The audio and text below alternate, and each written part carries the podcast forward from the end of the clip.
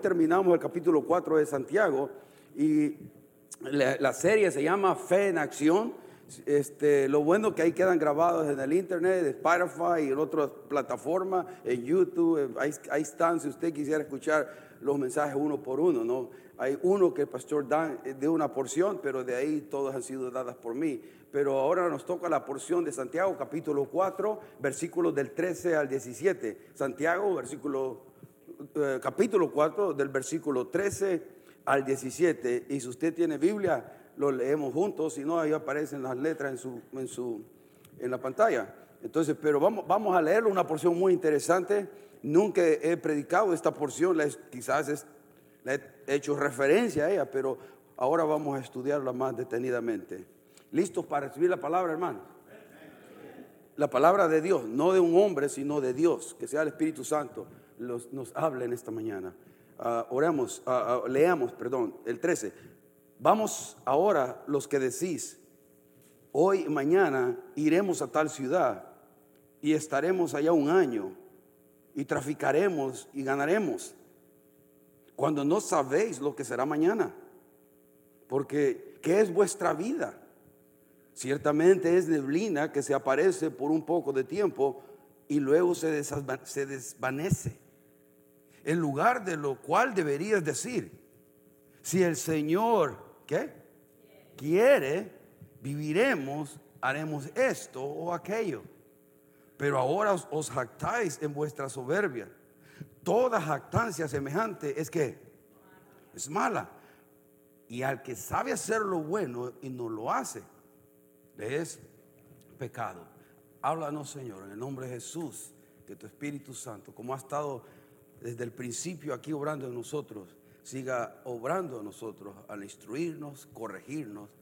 Señor, nos sometemos a ti, que nuestro pensamiento y corazón sea cambiado conforme a tu palabra y podamos ser obedientes, seguidores, discípulos, aprendices tuyos. En el nombre de Jesús.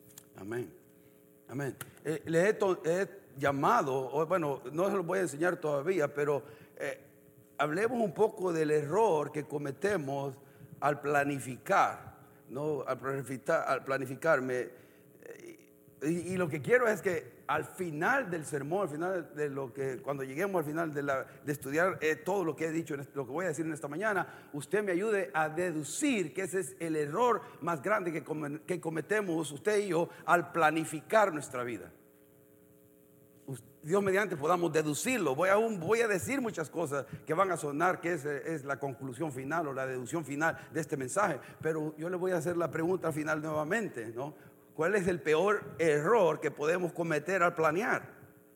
O sea, si yo le pregunto a usted, ¿es bueno planear o es malo planear? Es bueno planear.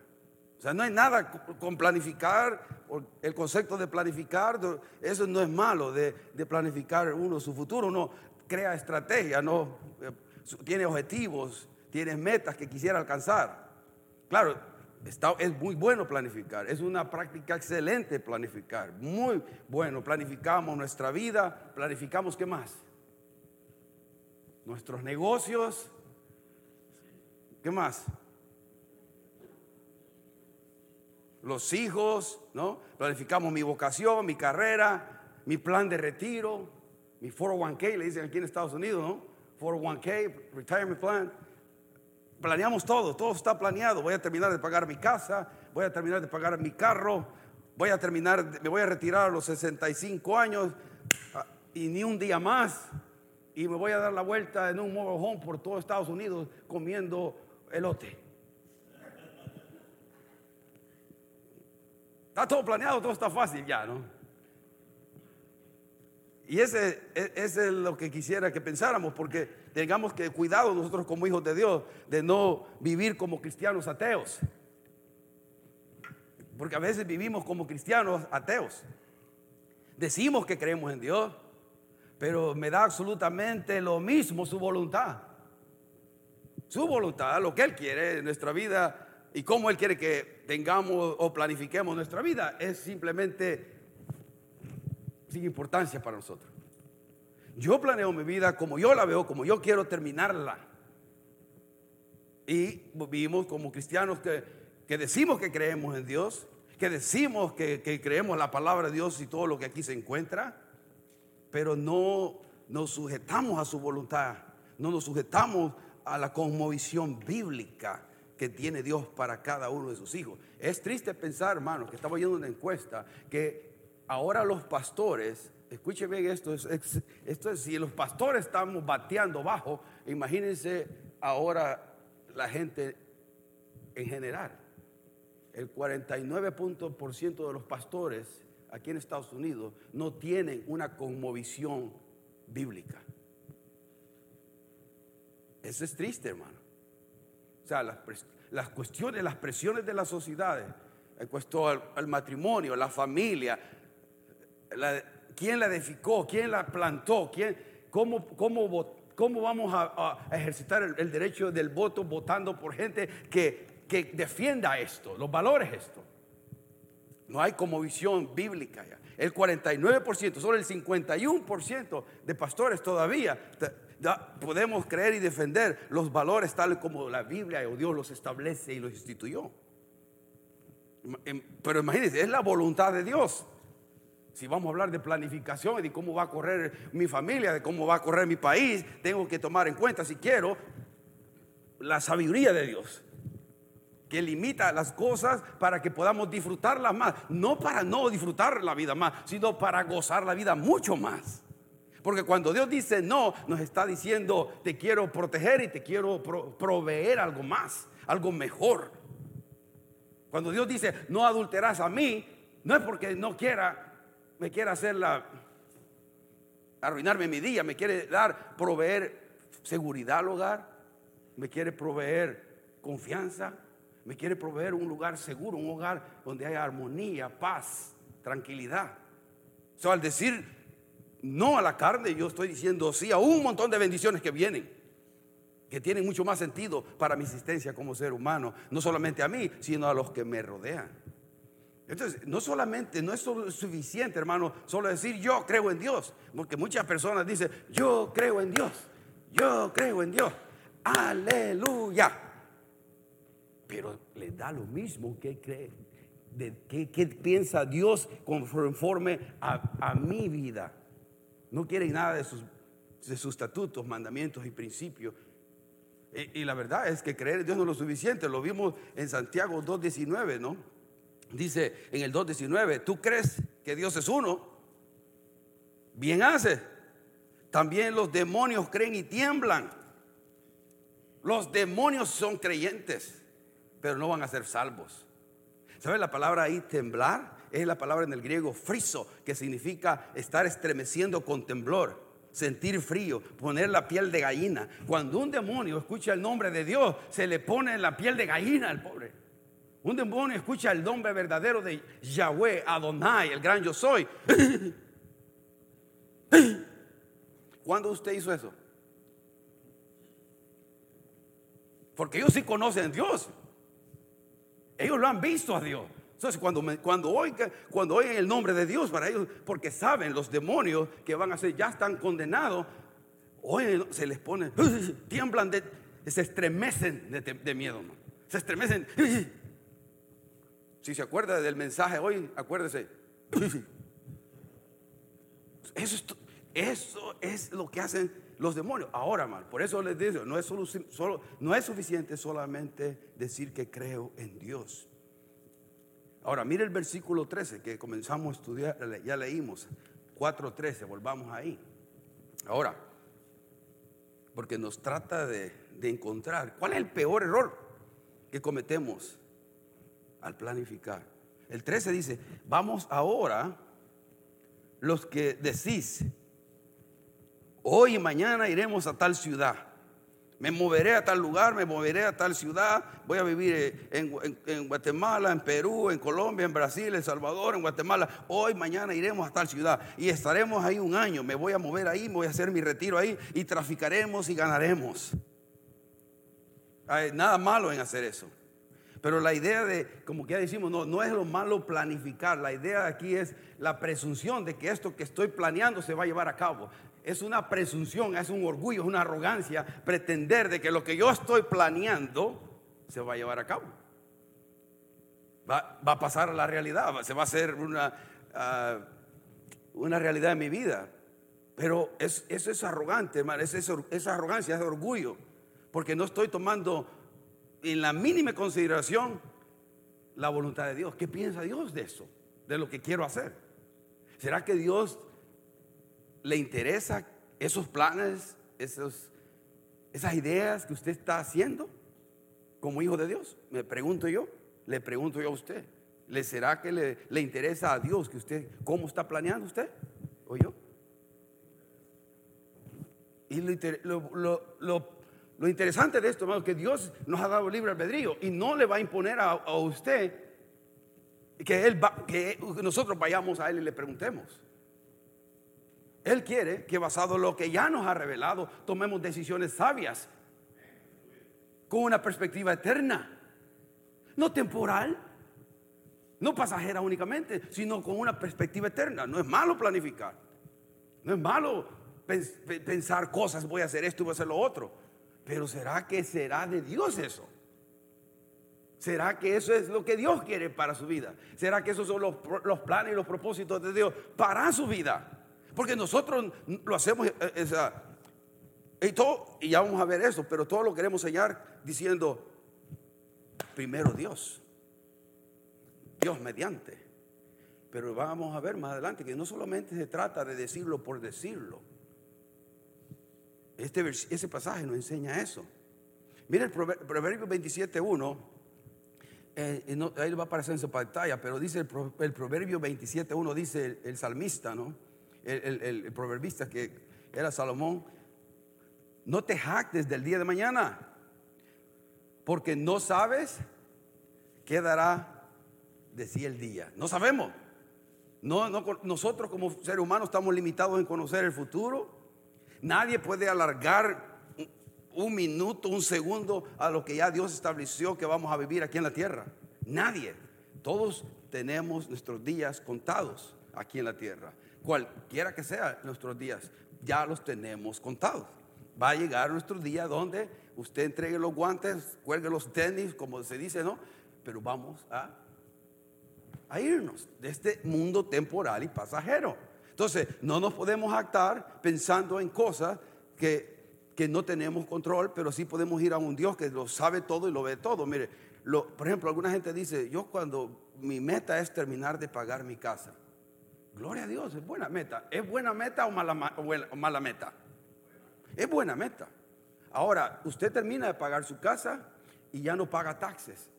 ¿Qué pasa? ¿Se la quita a quién? El gobierno. O sea que siempre va a estar pagando.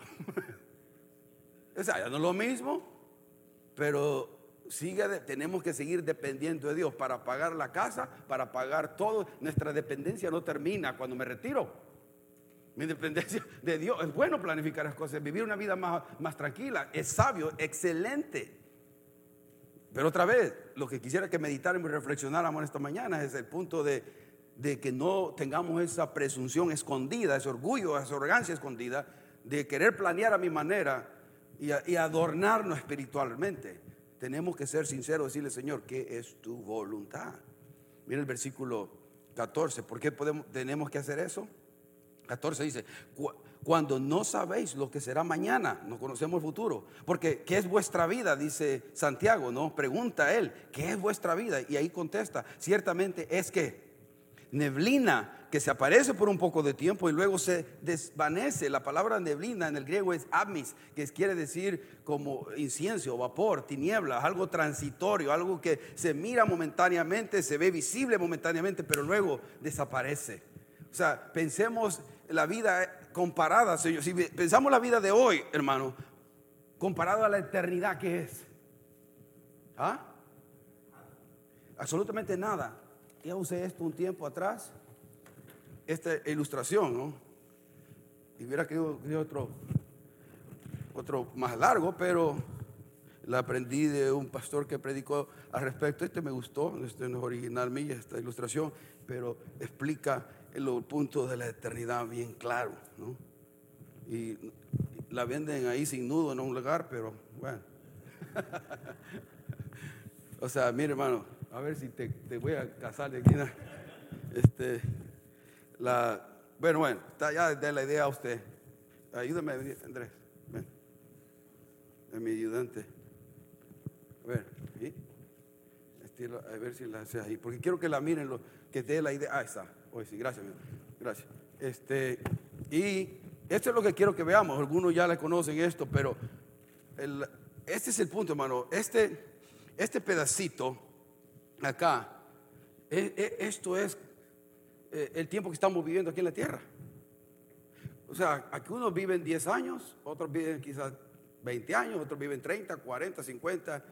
Estaba viendo el hombre que está más actual, que está vivo al momento, es de 100, 117 ¿ah? años por ahí, ¿no? El hombre que está vivo, 117 años lleva este, este señor viviendo. Imagínense, y solo come hot dog todas las mañanas. No, estoy jugando. No sé eso, más. Pero 117 años. Pero 117 años comparado con la eternidad que es, hermano. Nosotros estamos afanados siempre en este pedacito aquí, en nuestra vida aquí en la tierra, lo terrenal, lo temporal, lo transitorio, ¿no? Pero tenemos toda esta eternidad allá. allá vamos a pasar más tiempo que aquí. Pero toda mi vida está pensado aquí. Mi familia, mis hijos, mi familia, mis hijos, mi carrera, mi vocación, mi, mis negocios, mi carrera. Tengo que graduarme. Tengo. Y, nada, no hay nada malo en todo eso absolutamente nada malo en eso. Los podemos usar para la gloria de Dios. Mi trabajo, ¿no? Mi entretenimiento. Todo, todo, mis recursos económicos, mi, mi, energía física, todo lo estoy usando para aquí y ahora, para yo estar gozando mejor o no hacer nada, estar cómodo, estar tranquilo. Aquí estoy, porque me quiero retirar bien a los, a los 65, 70 años y vivir el resto de mis días comiendo no pipián, no sé. Pero está todo acá. Todo aquí. Ahora, el resto, el punto de Dios, ¿quién le quita a usted? ¿Quién, le está diciendo a usted que usted va a vivir largamente?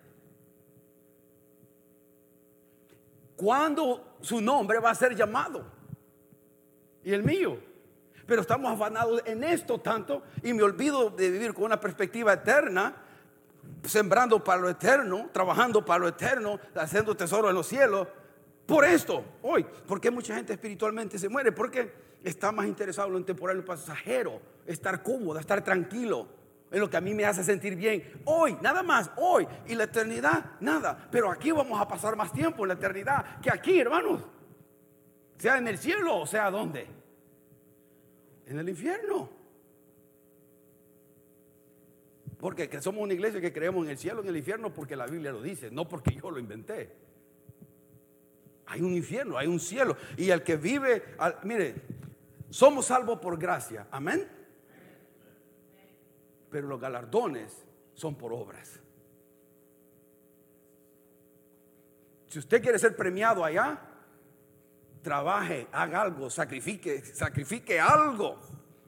Tenemos que sacrificar algo. Pero somos salvos. Pero yo no quiero llegar al cielo allá, yo soy el salvo. Y Marco García. Pasale, hermano. No tenés nada. No hay ningún galardón, ningún premio que, se me, que, Dios pueda darme. Porque todo lo que hice aquí fue ir a la iglesia de vez en cuando. Eso es vivir conforme a la perspectiva eterna. Eso es vivir conforme a lo que la palabra de Dios dice. Si leemos los últimos capítulos de Apocalipsis, todo lo que nos espera, todas las bendiciones que vamos a tener por la eternidad. El otro, aquí toda la eternidad dice, aquí ya no va a haber dolor, ni llanto, ni tristeza, ni enfermedad, ya no va a haber, ya no va a haber necesidad de pagar renta. No va a haber necesidad nada aquí. Sus huesos ya no van a tronar. Todo, vamos a estar bien por la eternidad. Por aquí todo es gozo, paz, tranquilidad a los que estamos en Cristo Jesús. Pero aquí estamos preocupados, ¿verdad? Ahora, por eso decía, porque la vida es, por como dice aquí, Santiago es neblina, se esfuma así la vida, hermano, se esfuma así la vida, se nos va así la vida. Hace poco yo estaba con mis niños pequeños, ahora los tengo grandes. Y cada vez nos rascamos la cabeza con Ruth. ¿Qué, ¿Dónde fue el tiempo? A los que tienen niños pequeños, aprovechenlos, ámenlos, estímenlos, edúquenlos en el Señor, que tienen muy poco tiempo para hacerlo.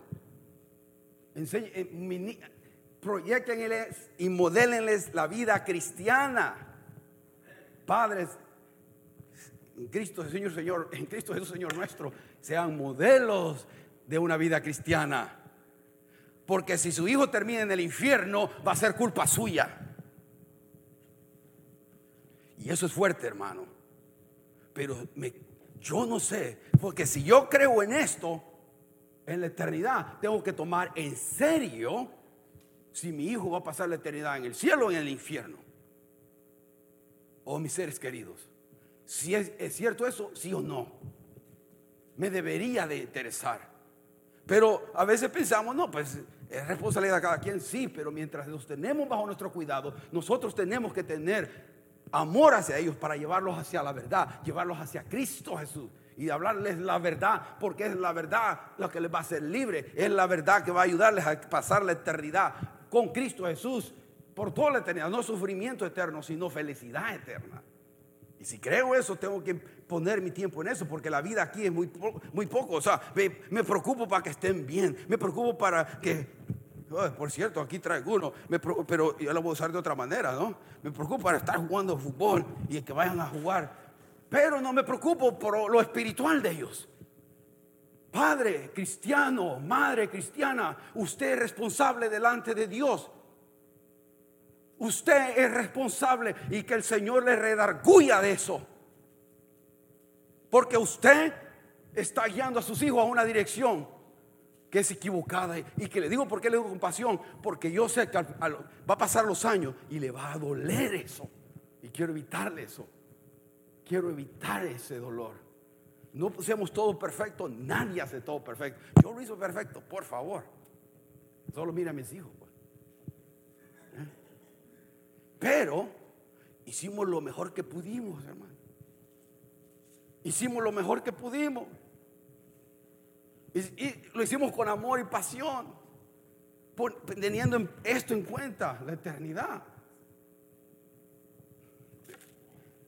Dios nos ayude, hermanos, porque la conmovisión de los pastores anda mal, digamos, no diga del general, de vivir la vida fuera de la, de la, escritura, de lo que la palabra de Dios nos enseña y nos dice. Parece que este libro se ha vuelto mitología en lugar de verdad de Dios.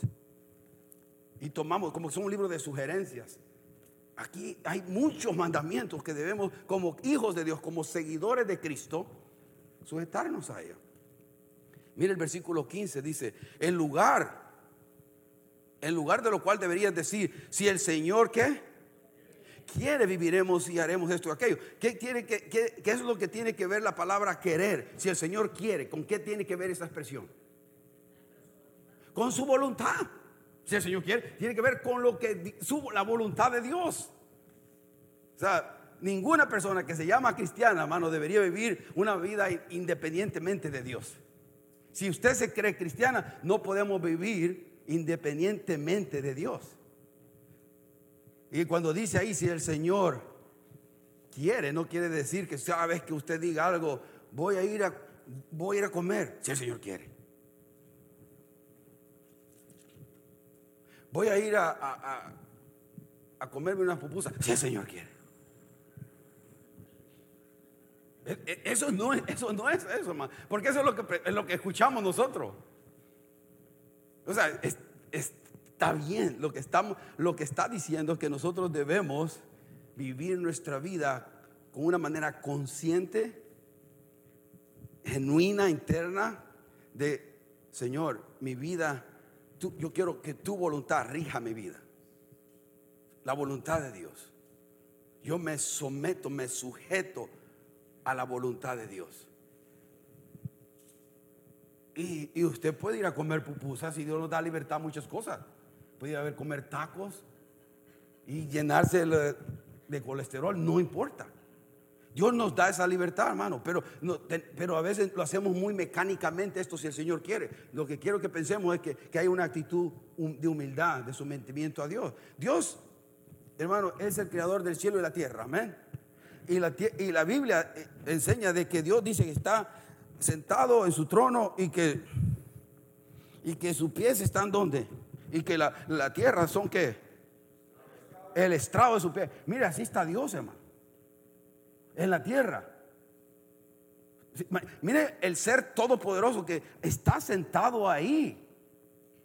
Está sentado y los pies, la tierra que nosotros tanto este, eh, idolatramos muchas veces, ¿no? Aquí ah, temporalmente, Él la tiene bajo sus pies. Aquí está el Dios Todopoderoso y aquí nos mira a nosotros planeando. Aquí tiene Él todo bajo su control. Mira, allá está Marco, el pobre, todo estresado. ¿Eh? Todo preocupado. Quiere crecer más, ya no más. Ahí está, ahí todo. Y Dios, y, está, y, lo que Dios quiere, amigo, yo, yo conozco el pasado, yo conozco el presente y conozco el futuro. Yo vivo en la eternidad. Pregúntame. Pregúntame, ven a mí, pregúntame. Yo te puedo ayudar con tu futuro, te puedo ayudar con tu presente. Y el pasado ya lo llevé en la cruz. Ahora, ¿quieres que te ayude? Ven a mí. El Todopoderoso que sostiene el mundo, las galaxias y todo, todo lo que ha creado, hermano, todo está bajo su poder y sus manos. Él está a disposición suya y mía para guiarnos. Él lo sabe todo, absolutamente todo lo sabe.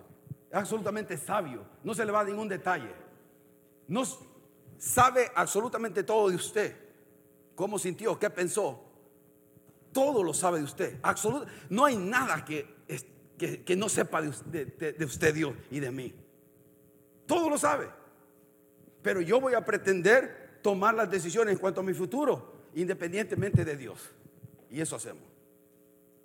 Y no consideramos a Dios, al que sabe todo, al que me ama, y le digo, Señor, yo voy a hacer, voy a hacer como yo quiero.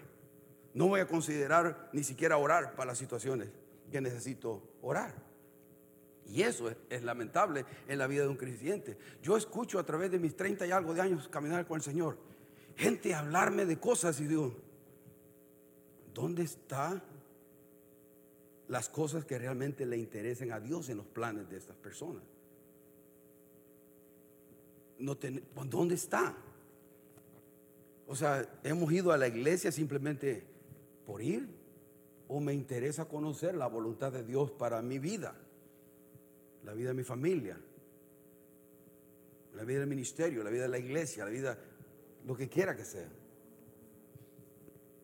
Es, eso es lo que a través de los años me he dado cuenta. Me dan después para una mejor pelota que no tiene ni aire. Esa. Dice, mire, mire el versículo 16. ¿no? Pero ahora dice, os jactáis en vuestras soberbias toda jactancia es de esa, de esa clase, de esa índole, es, es mala, es mala. No presumir, hacer arte esa es la palabra jactancia. Presumimos, hacemos arte nos gloriamos en cosas vanas. Eso se refiere a la palabra jactancia. y el hombre o la mujer que se jacta de planes futuros e ignora la soberanía de Dios es un insensato y es una actitud pecaminosa. Escuche bien. Eh, ignoramos, nos jactamos de nuestros planes futuros y, hacemos, no hacemos caso de, qué es la soberanía de Dios en mi vida o, la voluntad de Dios para mi vida. Versículo 17. Y, y, al que sabe hacer lo bueno, ahora, en el contexto inmediato de esto, hacer lo bueno, usted puede deducir ¿Qué es hacer lo bueno según el contexto de lo que acabamos de estudiar? A ver si me ayudan. ¿Qué es hacer lo bueno según este versículo que acabamos de leer? La voluntad de Dios, buscar la voluntad de Dios. O sea, el someternos, el no planear sin considerar la voluntad de Dios. El no planear, hacer a un lado a Dios completamente el vivir una vida independiente, de autosuficiencia. No, yo, soy, yo no necesito de nadie, no necesito de la iglesia, no necesito de mis hermanos, no necesito de Dios, no necesito de nadie. E- Eso es malo. Ah, Eso es malo. Es soberbia. Eso. Eso no le agrada en absoluto a Dios. Ahora, eh, para eso traje este pizarrón. mira. A ver si alguien se anima a decirme qué año nació. ¿Ah? 2005. Está muy joven, Blanquita. Este, sabía que cuando preguntaría que alguien joven iba a responder primero. A ver, a ver quién, alguien con orgullo de que, que cruzó y que vino aquí en la pinta, la niña de Cristóbal Colón. Hermano. Está mediano, hermano. Todavía puede ser. Sí. ¿Ah? Ah, está, 1959. Va.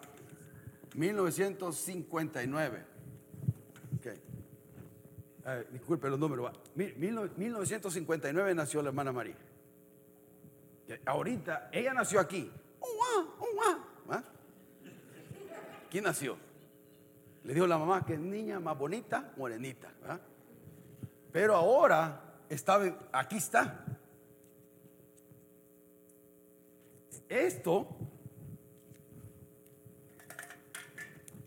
este pedacito de guion acá es o representa, podemos decir, la brevedad de la vida.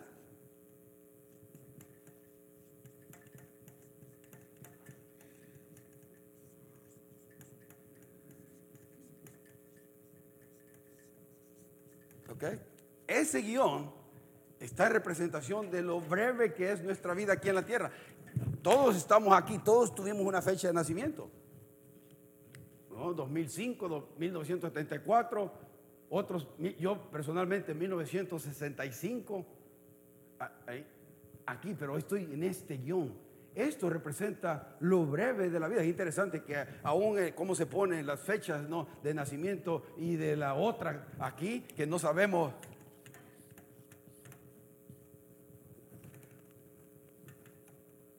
¿Cuándo va a ser?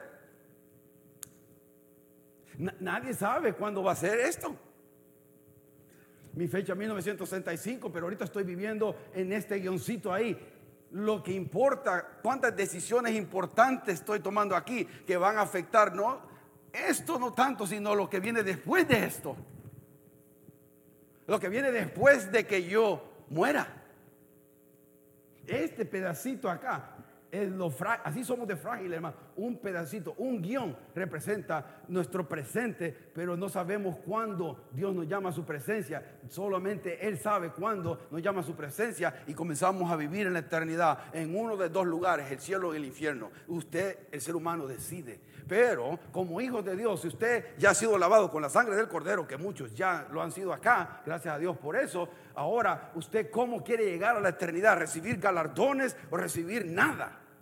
¿Para qué estamos viviendo?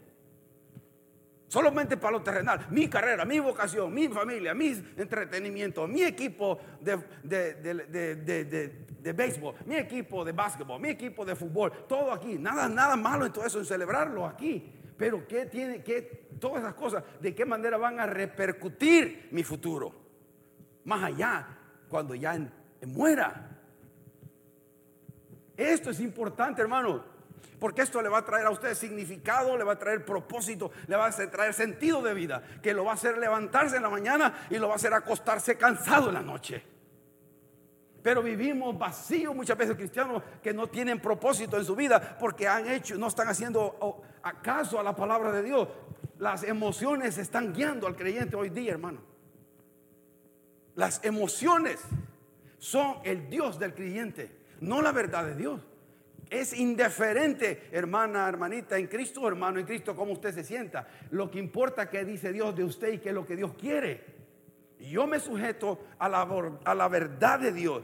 La palabra de Dios me dice a mí como esposo, ama a tu esposa como Cristo amó a su iglesia. No siento. ¿Qué importa que no sienta? No siento las maripositas que sentí hace años. No importa. Dios me dice, ámala. La palabra es ágape. Amarla siempre. amar a nuestros hijos, amar a la esposa, amar a, sujetar a su esposo como a Cristo, como que, como, como que fuera Cristo mismo el Señor. Oh, no, pero eso, eso, eso ya es machismo. No, el otro feminismo. no, tiene que regir nuestra vida aquí en, la brevedad de esto. Tenemos que decidir vivir conforme a los principios de Dios. Hermano, ¿va a ser fácil eso? Ah, ah. Por eso es que muchos no lo hacen.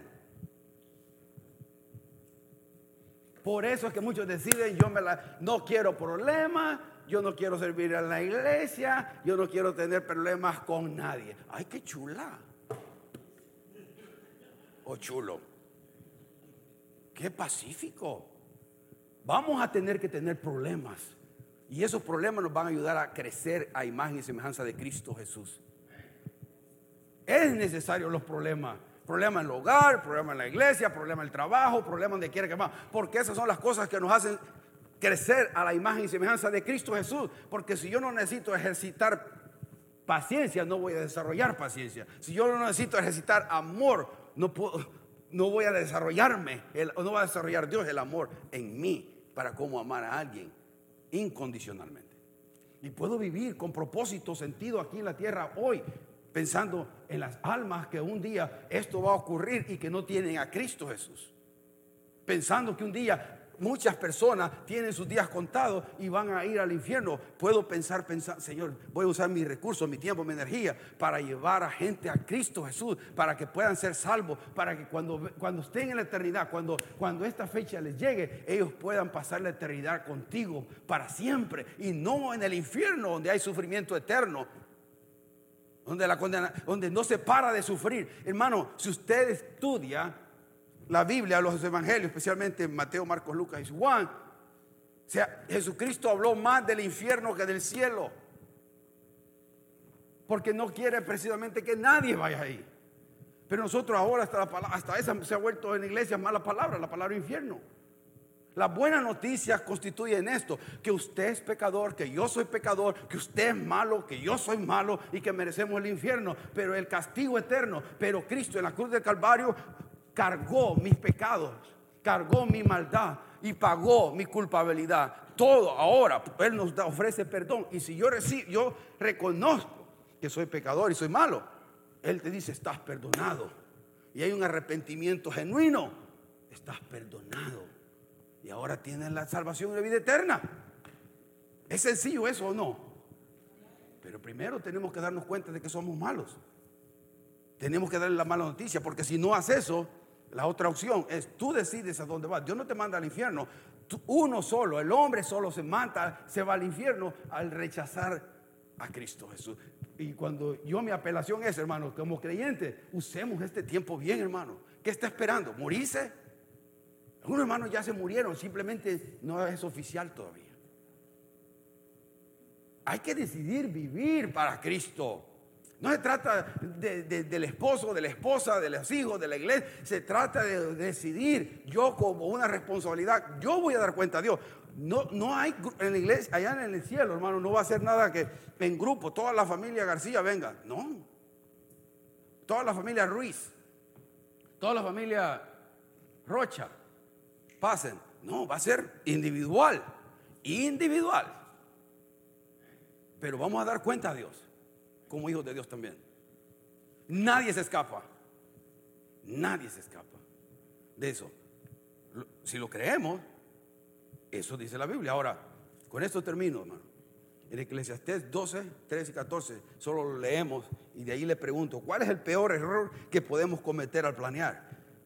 De pensando, Eclesiastés, y, lo traje en esta versión, creo que es la versión, eh, dale, dale, páselo porque quiero que Eclesiastés 12, 13, 14 de la nueva Biblia, viva se llama esa, ¿no? Y esta es mi conclusión definitiva, decía el, ¿quién, escribió Eclesiastés? Salomón, ¿no? El, sabio Salomón. Dice, ah, que lo tuvo todo, todo lo que él quiso, el hombre más rico, dicen que no ha habido hasta el día de un hombre tan rico como él. y dijo esto, esta es la conclusión definitiva. Teme a Dios y obedece sus mandamientos porque esto es lo más importante para todo hombre y mujer. 14. Porque Dios nos juzgará por, por cuanto hacemos, inclusive lo oculto, lo secreto del corazón, sea bueno o sea malo. Él nos juzgará absolutamente de todo lo que hacemos y también de las motivaciones de por qué hacemos lo que hacemos. palabra ahí obedecer, en esta palabra se llama guardar, proteger, cuidar. Y debemos hacer eso. De guardar los mandamientos de Dios con, como tesoros y leámoslos, escudriñemos la palabra de Dios, estudiémosla, memoricémosla, pase tiempo leyendo, meditando, reflexionando. ¿Quiere cambiar su manera de pensar? ¿Quiere su manera de actuar? Métase en la Biblia. Estudie la palabra de Dios y va a cambiar su manera de sentir. Se está sintiendo mal de sí misma, se está sintiendo mal en cuanto a su futuro. Lea la Biblia en cuestión de dos meses, menos, le doy menos y su vida, su perspectiva de ver la vida va a cambiar porque su vida ya va a estar radicando más qué es la voluntad de Dios para mi vida en el momento actual, para que impacte mi, mi futuro también. Ahora, mi pregunta es cuál, ¿cómo comencé? ¿Cuál es el peor error que podemos cometer al planear? ¿Quién me puede decir en una frase cuál es el peor error que podemos cometer al planear? ¿Cuál es su conclusión? ¿Cuál es la deducción? No poner a Dios primero. Amén. ¿Otro? Dejar a Dios fuera, wow. Ese es, mírense, porfa. Es dejar a Dios fuera de mis planes. Eso es lo peor que podemos hacer al planificar. Usted lo dedujo porque aquí está esto. Amén. Es que vamos al Señor. Padre, ayúdanos. Ayuda en ese guion que estamos viviendo actualmente, Padre. Esa rayita en medio del año que nacimos. Muchos no tienen la oportunidad de tener una larga vida. Y nosotros ya tenemos la bendición de haber vivido 10, 12, 15, 20, 25, 30, 50 años, 60 años y otros hasta más. Señor, gracias por la vida que nos das día a día. Tú eres el autor y, dador de nuestra vida. Existimos y respiramos porque tú nos das el palpitar de nuestros corazones. Tú dependemos de ti en todo, Señor, en todo. Y lo queremos reconocer y decir de que tú eres nuestro creador, nuestro Dios, y que nos perdone cuando hacemos planes, Señor. Yo los he hecho. Todas tendemos a apartarnos y no querer planear considerando tu voluntad, considerando qué estás, qué es lo que realmente es tu voluntad, qué es lo que tú realmente quieres. Y vivir en una actitud humilde de, de sumisión a ti en cuanto a nuestros planes futuros también. Para tener seguridad en que mis pasos son dados con la bendición tuya, con tu fuerza, con tu sabiduría. Padre, yo no sé ¿Cuántos están acá que, o están viendo a través del internet o mirarán esto más, más tarde que, que tú les estés hablando? Pero mi oración ha sido, Señor, que empezando por mí nos ayudes a vivir más por las cosas eternas y no tanto las pasajeras, las temporales. Que vivamos más por lo que es más precioso y más valioso para ti, de alto precio, como el alma, el alma que no quieres que vaya a la condenación eterna, que para eso enviaste a tu Hijo Jesucristo al morir en la cruz del Calvario. Resucitaste, resucitó también al mismo tiempo al tercer día para darnos esperanza de vida eterna y así nosotros no tener que ir a esa condenación. Mensajes directos, sencillos y claros, que ahora lo entendemos gracias por tu Espíritu Santo únicamente, no porque seamos buenos, ni porque merecemos. Gracias a cada uno de los que están acá, los que verán esto, ministrales, háblales, cambia nuestra manera de pensar, Señor. Cámbianos. Y que podamos caminar en este mundo temporal y pasajero seguros, agarrados de tu mano, tú guiándonos. Tu palabra como lumbrera mi camino realmente. Tomando decisiones sabias, prudentes. que estén alrededor de tus principios y mandamientos. Ayúdanos, porque estamos bombardeados a través del internet, las redes sociales y tantas cosas, con malos conceptos que van en contra de todo esto de lo que hemos hablado hoy, Señor. Mensajes de autosuficiencia, mensajes de independencia de ti. Señores, que ayúdanos a, a, que nuestra mente no sea, no vague por eso y regrésanos a tu voluntad. Guíanos. Bendice a mis hermanos, a los que están acá y los que están en casa, los que verán esto más tarde. Bendice que esta, esta semana sea una linda semana llena de tu amor, de tu gozo y de tu paz. Que puedas tú guiarnos, dirigirnos en todo. Nos humillamos y recibimos tu amor, tu gracia, y recibimos tu ánimo, tu entusiasmo y la seguridad de que, que tú estás en control de nuestra vida, estás en control de mi vida. Gracias Señor por tu amor, gracias Señor por tanta bendición que nos da. Llénanos de paz eh, y que podamos disfrutar el resto de la semana. En el nombre de Jesús te lo suplicamos. Y el pueblo de Dios dice...